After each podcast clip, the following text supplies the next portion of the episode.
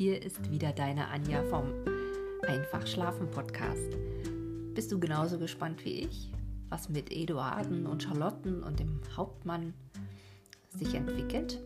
Ich auch. Also mach's dir wieder huschelig und kuschelig. Bis gleich. Auf die Ohren. Deine Anja. Die topografische Karte, auf welcher das Gut mit seinen Umgebungen nach einem ziemlich großen Maßstabe charakteristisch und fasslich durch Federstriche und Farben dargestellt war und welche der Hauptmann durch einige trigonomische Messungen sicher zu gründen wusste, war bald fertig. Denn weniger Schlaf als dieser tätige Mann bedurfte kaum jemand, so wie sein Tag stets dem augenblicklichen Zwecke gewidmet und deswegen jederzeit am Abend etwas getan war. Lass uns nun, sagte er zu seinem Freunde, an das Übrige gehen, an die Gutsbeschreibung, wozu schon genügsame Vorarbeit da sein muss, aus der sich nachher Pachtanschläge und anderes schon entwickeln werden. Nur eines lass uns festsetzen und einrichten. Trenne alles, was eigentlich Geschäft ist, vom Leben. Das Geschäft verlangt Ernst und Strenge, das Leben Willkür. Das Geschäft, die reinste Folge, dem Leben tut eine Inkonsequenz oft Not. Ja, sie ist liebenswürdig und erheiternd. Bist du bei dem einen sicher, so kannst du in dem anderen desto freier sein, anstatt dass bei einer Vermischung das sichere durch das Freie weggerissen und aufgehoben wird. Eduard fühlte in diesen Vorschlägen einen leisen Vorwurf. Zwar vor Natur nicht unordentlich, konnte er doch niemals dazu kommen, seine Papiere nach Fächern abzuteilen.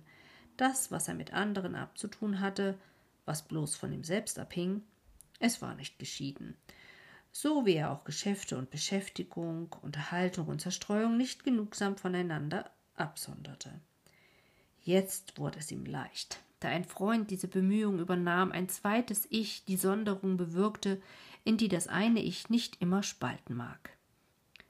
Sie errichteten auf dem Flügel des Hauptmanns eine Repositur für das Gegenwärtige, ein Archiv für das Vergangene, schafften alle Dokumente, Papiere, Nachrichten aus verschiedenen Behältnissen, Kammern, Schränken und Kisten herbei, und auf das Geschwindeste war der Wust in eine erfreuliche Ordnung gebracht. Lag rubriziert in bezeichneten Fächern, was man wünschte, ward vollständiger gefunden, als man gehofft hatte. Hierbei ging ihnen ein alter Schreiber sehr an die Hand, der den Tag über, ja einen Teil der Nacht nicht vom Pulte kam und mit dem Eduard bisher immer unzufrieden gewesen war. Ich kenne ihn nicht mehr, sagte Eduard zu seinem Freund. Wie tätig und brauchbar der Mensch ist. Das macht, versetzte der Hauptmann, wir tragen ihm nichts Neues auf. Alles, bis er das Alte nach seiner Bequemlichkeit vollendet hat. Und so leistet er, wie du siehst, sehr viel. Sobald man ihn stört, vermag er gar nichts. Brachten die Freunde auf diese Weise ihre Tage zusammen zu, so versäumten sie abends nicht, Charlotten regelmäßig zu besuchen. Fand sich keine Gesellschaft von benachbarten Orten und Gütern, welches öfters geschah, so war das Gespräch wie das Lesen meist solchen Gegenständen gewidmet, welche den Wohlstand, die Vorteile und das Behagen der bürgerlichen Gesellschaft vermehren. Charlotte, ohnehin gewohnt, die Gegenwart zu nutzen, fühlte sich, indem sie ihren Mann zufrieden sah, auch persönlich gefördert. Verschiedene häusliche Anstalten, die sie längst gewünscht, aber nicht recht einleiten können, wurden durch die Tätigkeit des Hauptmanns bewirkt. Die Hausapotheke, die bisher nur aus wenigen Mitteln bestand, ward bereichert und Charlotte sowohl durch fassliche Bücher als durch Unterredung in den Stand gesetzt, ihr tätiges und hilfreiches Wesen öfter und wirksamer als bisher in Übung zu bringen. Da man auch die gewöhnlichen und dessen ungeachtet nur zu oft überraschenden Notfälle durchdachte, so wurde alles, was zur Rettung der Ertrunkenen nötig sein möchte, umso mehr angeschafft, als bei der Nähe so mancher Teiche, Gewässer und Wasserwerke öfters ein und der andere Unfall dieser Art vorkam. Diese Rubrik besorgte der Hauptmann sehr ausführlich, und Eduarden entschlüpfte die Bemerkung, dass ein solcher Fall in dem Leben seines Freundes auf die seltsame Weise Epoche gemacht. Doch als dieser schwieg und einer traurigen Erinnerung auszuweichen schien, hielt Eduard gleichfalls an, so wie auch Charlotte, die nicht weniger im Allgemeinen davon unterrichtet war, wie jene Äußerungen hinausgingen. Wir wollen all diese vorsorglichen Anstalten loben, sagte eines Abends der Hauptmann. Nun geht uns aber das Notwendigste noch ab. Ein tüchtiger Mann, der das alles zu handhaben weiß. Ich kann hierzu einen mir bekannten Feldchirurgen vorschlagen, der jetzt, um leidliche Bedingungen zu haben ist, ein vorzüglicher Mann in seinem Fache und der mir auch in Behandlung heftiger innerer Übel öfters mehr Genügen getan als ein berühmter Arzt. Und augenblickliche Hilfe ist doch immer das, was auf dem Land am meisten vermisst wird. Auch dieser wurde sogleich verschrieben, und beide Gatten freuten sich, dass sie so manche Summe, die ihnen zu willkürlichen Ausgaben übrig blieb, auf die nötigsten zu verwenden, Anlass gefunden.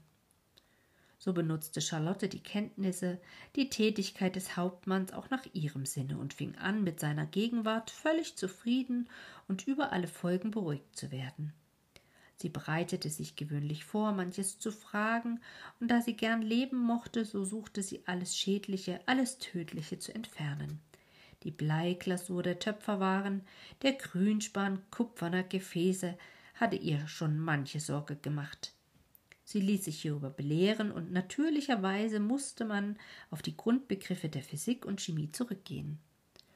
Zufälligen, aber immer willkommenen Anlass zu solchen Unterhaltungen gab Eduards Neigung, der Gesellschaft vorzulesen.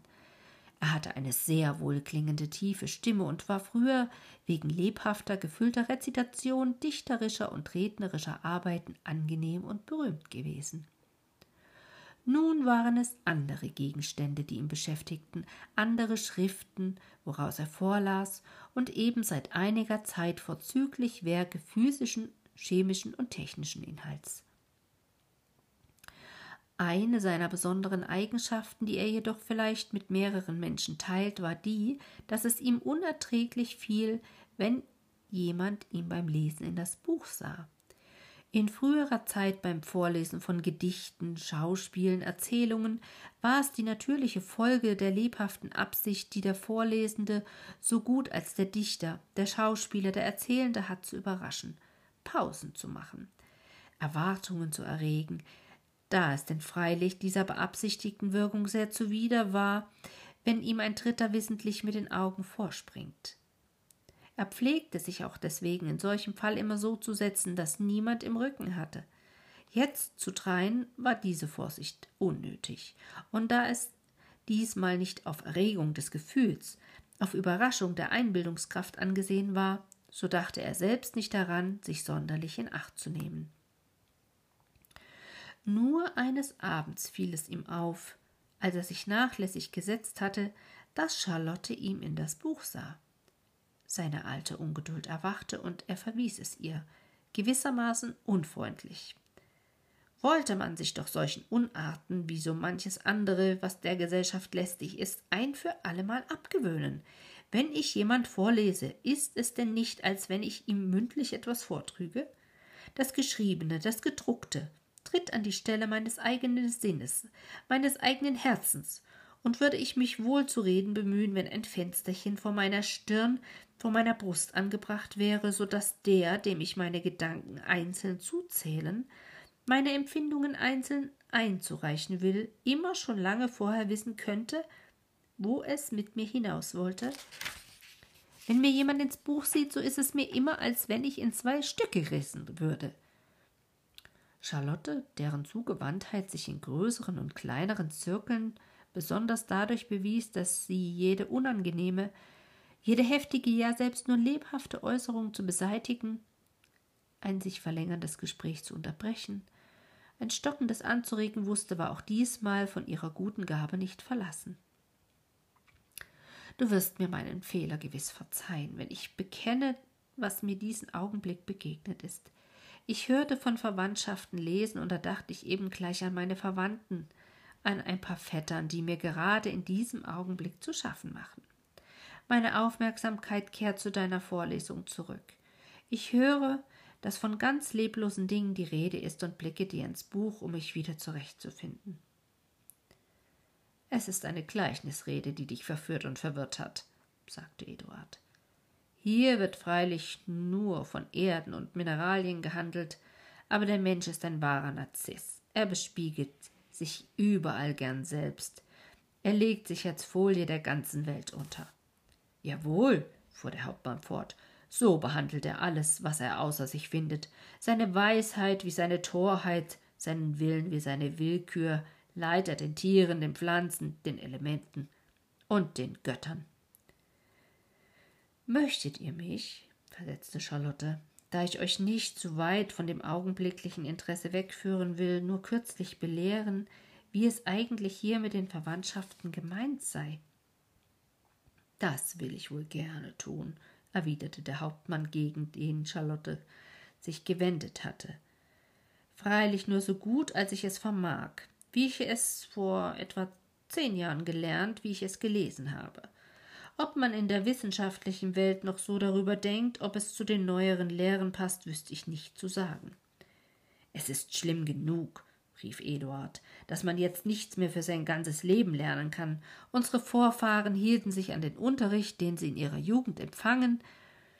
Wir aber müssen jetzt alle fünf Jahre umlernen, wenn wir nicht ganz aus der Mode kommen wollen. Wir Frauen, sagte Charlotte, nehmen es nicht so genau, und wenn ich aufrichtig sein soll, so ist es mir eigentlich nur um den Wortverstand zu tun, denn es macht in der Gesellschaft nichts lächerlicher, als wenn man ein fremdes, ein Kunstwort falsch anwendet, Deshalb möchte ich nur wissen, in welchem Sinne dieser Ausdruck eben bei diesen Gegenständen gebraucht wird. Wie es wissenschaftlich damit zusammenhänge, wollen wir den Gelehrten überlassen, die übrigens, wie ich habe bemerken können, sich wohl schwerlich jemals vereinigen werden. Wo fangen wir aber nun an, um am schnellsten in die Sache zu kommen? fragte Eduard nach einer Pause den Hauptmann, der sich ein wenig bedenkend bald darauf erwiderte. Wenn es mir erlaubt ist, dem Scheine nach weit auszuholen, so sind wir bald am Platze. Seien Sie meiner ganzen Aufmerksamkeit versichert, sagte Charlotte, indem sie ihre Arbeit beiseite legte. Und so begann der Hauptmann. An allen Naturwesen, die wir gewahr werden, bemerken wir zuerst, dass sie einen Bezug auf sich selbst haben. Es klingt freilich wunderlich, wenn man etwas ausspricht, was sich ohnehin versteht, doch nur indem man sich über das Bekannte völlig verständigt hat, kann man miteinander zum Unbekannten fortschreiten. Ich dächte, fiel ihm Eduard ein, wir machten ihr und uns die Sache zum Beispiel bequem.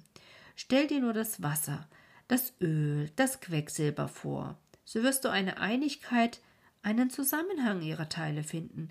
Diese Einigung verlassen sie nicht, außer durch Gewalt oder sonstige Bestimmung. Ist diese beseitigt, so treten sie gleich wieder zusammen. Ohne Frage, sagte Charlotte zustimmend. Regentropfen vereinigen sich gern zu Strömen, und schon als Kinder spielen wir erstaunt mit dem Quecksilber, indem wir es in Kügelchen trennen und es wieder zusammenlaufen lassen. Und so darf ich wohl, fügte der Hauptmann hinzu, eines bedeutenden Punktes im flüchtigen Vorbeigehen erwähnen, dass nämlich dieser völlig reine, durch Flüssigkeit mögliche Bezug sich entschieden und immer durch die Kugelgestalt auszeichnet – der fallende Wassertropfen ist rund. Von den Quecksilberkügelchen haben Sie selbst gesprochen. Ja, ein fallendes, geschmolzenes Blei, wenn es Zeit hat, völlig zu erstarren, kommt unten in Gestalt einer Kugel an. Lassen Sie mich voreilen, sagte Charlotte, ob ich treffe, wo Sie hinwollen. Wie jedes gegen sich selbst einen Bezug hat, so muss es auch gegen andere ein Verhältnis haben. Und das wird nach Verschiedenheit der Wesen verschieden sein, fuhr Eduard eilig fort. Bald werden sie sich als Freunde und alte Bekannte begegnen, die schnell zusammentreten, sich vereinigen, ohne aneinander etwas zu verändern, wie sich Wein mit Wasser mischt. Dahingegen werden andere fremd nebeneinander verharren und selbst durch mechanisches Mischen und Reiben sich keineswegs verbinden, wie Öl und Wasser zusammengerüttelt sich den Augenblick wieder auseinandersondert. Es fehlt nicht viel, sagte Charlotte so man in diesen einfachen Formen die Menschen, die man gekannt hat, besonders aber erinnert man sich dabei der Suizitäten, in denen man lebte. Die meiste Ähnlichkeit jedoch mit diesen seelenlosen Wesen haben die Massen, die in der Welt sich aneinander gegenüberstellen, die Stände, die Berufsbestimmungen der Adel und der dritte Stand, der Soldat und der Zivilist. Und doch, versetzte Eduard, wie diese durch Sitten und Gesetze vereinbar sind, so gibt es auch in unserer chemischen Welt Mittelglieder, dasjenige zu verbinden, was sich einander abweist. So verbinden wir, fiel der Hauptmann ein, das Öl durch Laugensalz mit dem Wasser. Nur nicht zu so geschwind mit Ihrem Vortrag, sagte Charlotte, damit ich zeigen kann, dass ich Schritt halte. Sind wir hier nicht schon zu den Verwandtschaften gelangt? Ganz richtig, erwiderte der Hauptmann, und wir werden sie gleich in ihrer vollen Kraft und Bestimmtheit kennenlernen. Diejenigen Naturen, die sich beim Zusammentreffen einander schneller greifen und wechselseitig bestimmen, nennen wir verwandt. An den Alkalien und Säuren, die obgleich einander entgegengesetzt und vielleicht eben deswegen, weil sie einander entgegengesetzt sind, sich am entschiedensten suchen und fassen, sich modifizieren und zusammen einen neuen Körper bilden, ist diese Verwandtschaft auffallend genug. Gedenken wir nur des Kalks, der zu allen Säuren eine große Neigung, eine entschiedene Vereinigungslust äußert. Sobald unser chemisches Kabinett ankommt, wollen wir sie verschiedene Versuche sehen lassen, die sehr unterhaltend sind und einen besseren Begriff geben als Worte, Namen und Kunstausdrücke. Lassen Sie mich gestehen, sagte Charlotte, wenn Sie diese Ihre wunderlichen Wesen verwandt nennen, so kommen sie mir nicht sowohl als Blutsverwandte, vielmehr als Geistes- und Seelenverwandte vor. Auf eben diese Weise können unter Menschen wahrhaft bedeutende Freundschaften entstehen, denn entgegengesetzte Eigenschaften machen eine innigere Vereinigung möglich. Und so will ich denn abwarten, was Sie mir von diesen geheimnisvollen Wirkungen vor die Augen bringen werden. Ich will dich, sagte sie zu Eduard gewendet, jetzt nicht im Vorlesen weiter stören und um so viel besser unterrichtet deinen Vortrag mit Aufmerksamkeit vernehmen. Da du uns nun einmal aufgerufen hast, versetzte Eduard, so kommst du so leicht nicht los, denn eigentlich sind die verwickeltsten Fälle die interessantesten. Erst bei diesen lernt man die Grade der Verwandtschaften, die näheren, stärkeren, entfernteren, geringeren Beziehungen kennen. Die Verwandtschaften werden erst interessant, wenn sie Scheidungen bewirken. Kommt das traurige Wort, rief Charlotte, das man leider in der Welt jetzt oft hört, auch in der Naturlehre vor. Allerdings, erwiderte Eduard, es war sogar ein bezeichnender Ehrentitel der Chemiker, dass man sie Scheidekünstler nannte. Das tut man also nicht mehr, versetzte Charlotte, und tut sehr wohl daran. Das Vereinigen ist eine größere Kunst, ein größerer Verdienst. Ein Einigungskünstler wäre in jedem Fache in der ganzen Welt willkommen. Nun, so lasst mich denn, weil ihr doch am Züge seid, ein paar solche Fälle wissen. So schließen wir uns denn gleich, sagte der Hauptmann, an dasjenige wieder an, was wir oben schon benannt und besprochen haben. Zum Beispiel, was wir Kalkstein nennen, ist eine oder mehr weniger reine Kalkerde, innig mit einer zarten Säure verbunden, die uns in Luftform bekannt geworden ist. Bringt man ein Stück solchen Steines in verdünnte Schwefelsäure, so ergreift diese den Kalk und erscheint mit ihm als Gips. Jene zarte, luftige Säure hingegen entflieht. Hier ist eine Trennung, eine neue Zusammensetzung entstanden, und man glaubt sich nunmehr berechtigt, sogar das Wort Wahlverwandtschaft anzuwenden, weil es wirklich aussieht, als wenn ein Verhältnis dem anderen vorgezogen, eins vor dem anderen gewählt würde. Verzeihen Sie mir, sagte Charlotte, wie ich dem Naturforscher verzeihe. Aber ich würde hier niemals eine Wahl, eher eine Naturnotwendigkeit erblicken. Und diese kaum, denn es ist am Ende vielleicht gar nur die Sache der Gelegenheit. Gelegenheit macht Verhältnisse, wie sie Diebe macht, und wenn von ihren Naturkörpern die Rede ist, so scheint mir die Wahl bloß in den Händen des Chemikers zu liegen, der diese Wesen zusammenbringt. Sind sie aber einmal beisammen, dann gnade ihnen Gott. In dem gegenwärtigen Falle dauert mich nur die arme Luftsäure, die sich wieder im Unendlichen herumtreiben muss.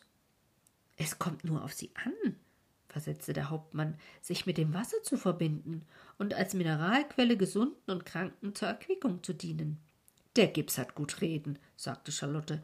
Der ist nun fertig, ist ein Körper, ist versorgt, anstatt dass jenes ausgetriebene Wesen noch manche Not haben kann, bis es wieder unterkommt. Ich müsste mich sehr irren, sagte Eduard lächelnd.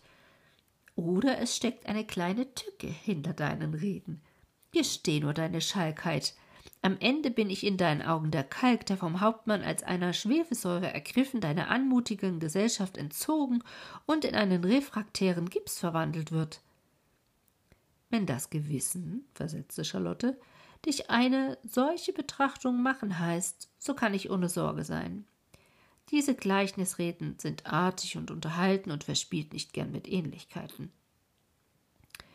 Aber der Mensch ist doch um so manche Stufe über jene Elemente erhöht, und wenn er hier mit den schönen Worten Wahl und Wahlverwandtschaft etwas freigebig gewesen, so tut er wohl, wieder in sich selbst zurückzukehren und den Wert solcher Ausdrücke bei diesem Anlass leicht zu bedenken.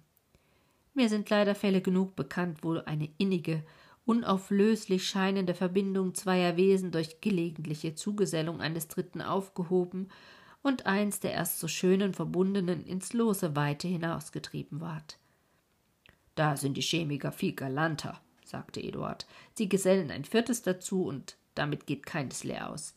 Jawohl, versetzte der Hauptmann, diese Fälle sind allerdings die bedeutendsten und merkwürdigsten, wo man das Anziehen, das Verwandtsein, dieses Verlassen, dieses Vereinigen gleichsam übers Kreuz wirklich darstellen kann wo vier bisher je zwei zu zwei verbundene Wesen in Berührung gebracht, ihre bisherige Vereinigung verlassen und sich aufs Neue verbinden.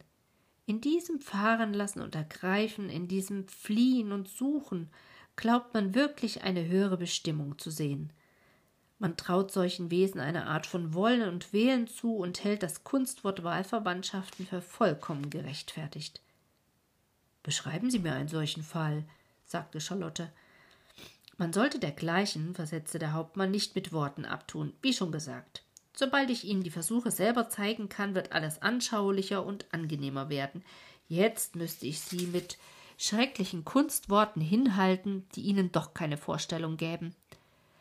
Man muss diese totscheinenden und doch zur Tätigkeit innerlich immer bereiten Wesen wirkend vor seinen Augen sehen mit Teilnahme schauen, wie sie einander versuchen, sich anzuziehen, ergreifen, zerstören, verschlingen, aufzehren und sodann aus der innigsten Verbindung wieder in erneuter, neuer, unerwarteter Gestalt hervortreten.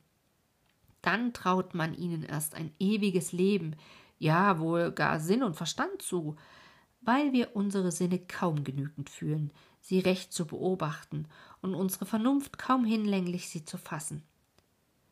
Ich leugne nicht, sagte Eduard, dass die seltsamen Kunstwörter demjenigen, der nicht durch sinnliches Anschauen, durch Begriffe mit ihnen versöhnt ist, beschwerlich, ja lächerlich werden müssen. Doch könnten wir leicht mit Buchstaben einstweilen das Verhältnis ausdrücken, wovon hier die Rede war. Wenn Sie glauben, dass es nicht so pedantisch aussieht, versetzte der Hauptmann, so kann ich wohl in der Zeichensprache mich kürzlich zusammenfassen. Denken Sie sich ein A das mit einem B innig verbunden ist, durch viele Mittel und durch manche Gewalt von ihm nicht zu trennen. Denken Sie sich ein C, das sich ebenso zu einem D verhält. Bringen Sie nun die beiden Paare in Berührung. A wird sich zu D, C zu B werfen, ohne dass man sagen kann, wer das andere zuerst verlassen, wer sich mit dem anderen zuerst wieder verbunden habe. Nun denn, fiel Eduard ein, bis wir alles dieses mit Augen betrachten sehen, wollen wir diese Formel als Gleichnisrede betrachten, woraus wir uns eine Lehre zum unmittelbaren Gebrauch ziehen. Du stellst das A vor, Charlotte, und ich dein B, denn eigentlich hänge ich doch nur von dir ab und werde dir folgen wie das A dem B. Das C ist ganz deutlich der Kapitän, der für mich diesmal dir einigermaßen mich entzieht. Nun ist es billig, dass, wenn du nicht ins Unbestimmte entweichen sollst, dir für ein D gesorgt werde. Und das ist ganz ohne Frage das liebenswürdige Dämchen Ottilie, gegen deren Annäherung du dich nicht länger verweigern und verteidigen darfst. Gut, versetzte Charlotte, wenn auch das Beispiel, wie mir scheint, nicht ganz auf unseren Fall passt, so halte ich es doch für ein Glück, dass wir heute einmal völlig zusammentreffen und dass diese Natur- und Wahlverwandtschaften unter uns eine vertrauliche Mitteilung beschleunigen. Ich will es also nur gestehen, dass ich seit diesem Nachmittage entschlossen bin, Ottilien zu berufen. Denn meine bisherige neue Beschließerin und Haushälterin wird abziehen, weil sie heiratet.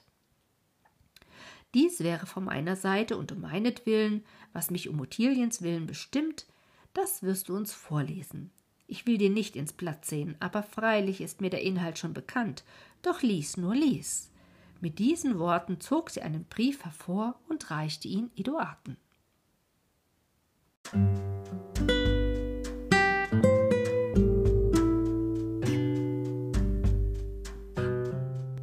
Ihr lieben Nachtschwärmer und gute Nachtgeschichtenhörer, damit endet die heutige Folge.